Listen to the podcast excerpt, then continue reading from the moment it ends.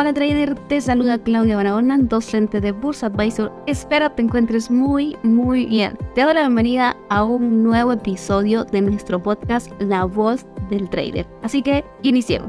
En los últimos episodios hemos hablado de las emociones, en cuáles son y cómo hacerlas nuestras amigas. Seguramente ya notaste que son muchas y que tu trading depende mucho de ellas. Tus resultados dependen de cómo las manejas, dependen del control que tengas sobre ellas. Pero si en verdad te lo has tomado en serio, te has puesto a pensar y a reflexionar sobre todo lo que ya hemos hablado, es muy probable que te dieras cuenta que todas esas emociones no llegan solas. Siempre hay un detonante, siempre hay algo que las causa. Te pongo ejemplos. Si llega un familiar y te cuenta uno de sus logros, seguramente te sientes feliz por él, porque está obteniendo lo que quiere. La emoción es la felicidad. El detonante es el logro de tu familiar. Si llega una persona con una mala noticia, probablemente te sientas triste. ¿Cuál es la emoción? La tristeza. El detonante, esa mala noticia que te dieron.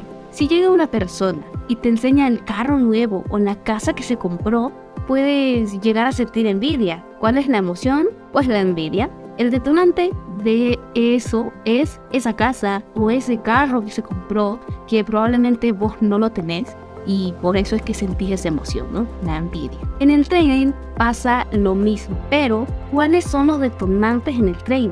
Hablemos según las emociones. Vamos a comenzar por la alegría. El detonante se puede decir que es una ganancia que tengas si ganas esa operación que abriste y al pasar unas horas ves cómo se cerró en positivo, te dará esa emoción. Entonces ese será el detonante y eso está muy bien.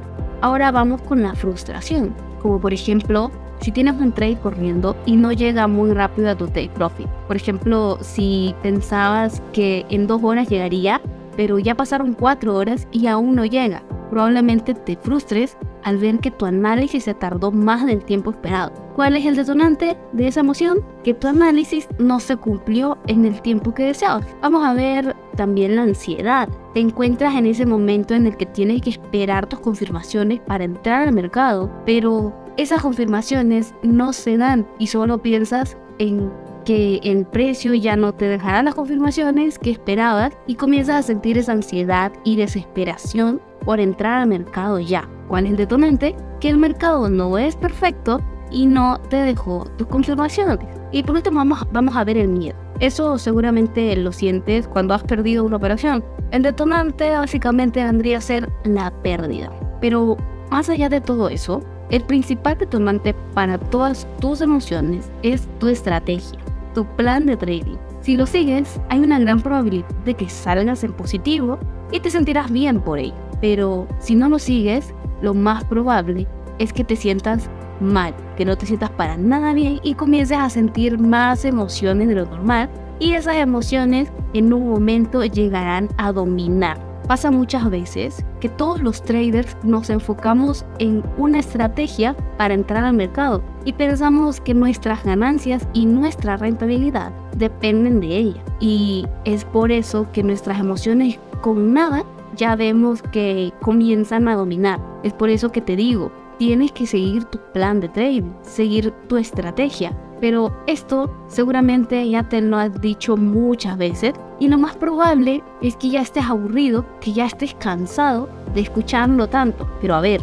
un plan de trading no solo se basa en tu estrategia para entrar al mercado. Mira, vamos a verlo de la siguiente manera y quiero que pongas atención acá y si puedes tomar nota lo haces, ¿ya? Dividiremos el plan de trading en cuatro. El primero sería tu estrategia o tu plan de entrada. El segundo, tu plan de salida.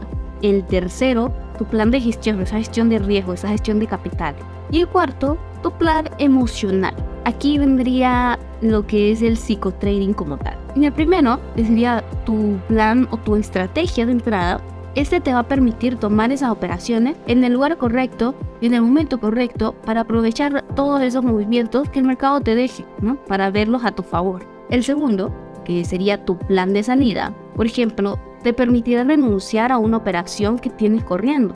cuando ves que ya no da para más. Por ejemplo, que el precio te haga cambio de estructura, comience a acumular. Por ejemplo, también que muchas veces se llega la hora, yo de los que opera son la sesión de Nueva York, te llegan las 12 del mediodía y pues ya ves que esa operación no cierra y ves que el precio te comienza a hacer un cambio de estructura, lo más probable es que te retires. Pero tienes que tener un paso a paso del por qué te retirarás del mercado. No te vas a retirar con cualquier retroceso. Tienen que haber fundamentos del por qué me estoy retirando. Eh, como tercero tenemos tu plan de gestión, o sea, gestión de capital. Aquí no solo hablaremos del lotaje que colocarías en tu operación, va más allá en realidad. Por ejemplo, colocar tu operación en break-even. No la colocarás al haber pasado 15 minutos de tu operación. Obviamente no.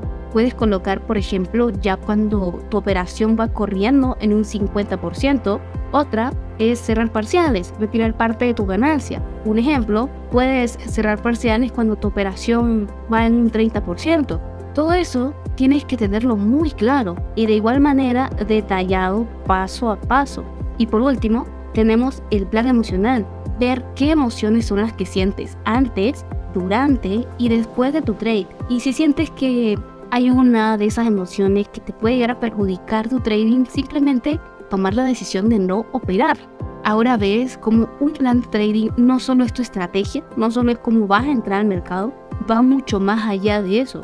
Y si uno de los cuatro que te mencioné falla, lo único que pasará es que será un detonante de todas esas emociones que pueden llegar a afectar tu trading. Trata de trabajar en eso y llevar los cuatro de la mano, no solo uno. Si los llevas de la mano los cuatro, te darás cuenta que tendrás más control emocional.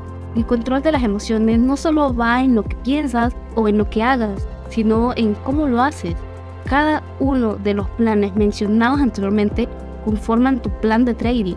Si aún no los tienes los cuatro, ese plan está incompleto y existe una gran probabilidad de que cada vez sean más y más detonantes para tus emociones. Espero este podcast haya sido de tu ayuda, pero verte muy pronto y no olvides visitar nuestras redes sociales. Nos encuentras como Bursa Advisor en Facebook, Instagram, TikTok y YouTube. Recuerda, son muchos los detonantes de tus emociones pero todos tienen que ver con tu plan de trading. Y eso no solo en estrategia. Reestructura con los cuatro que te mencioné y verás cómo todo comenzará a mejorar. Y poco a poco tus emociones no te afectarán. Te deseo muchos éxitos y nos vemos en el próximo episodio.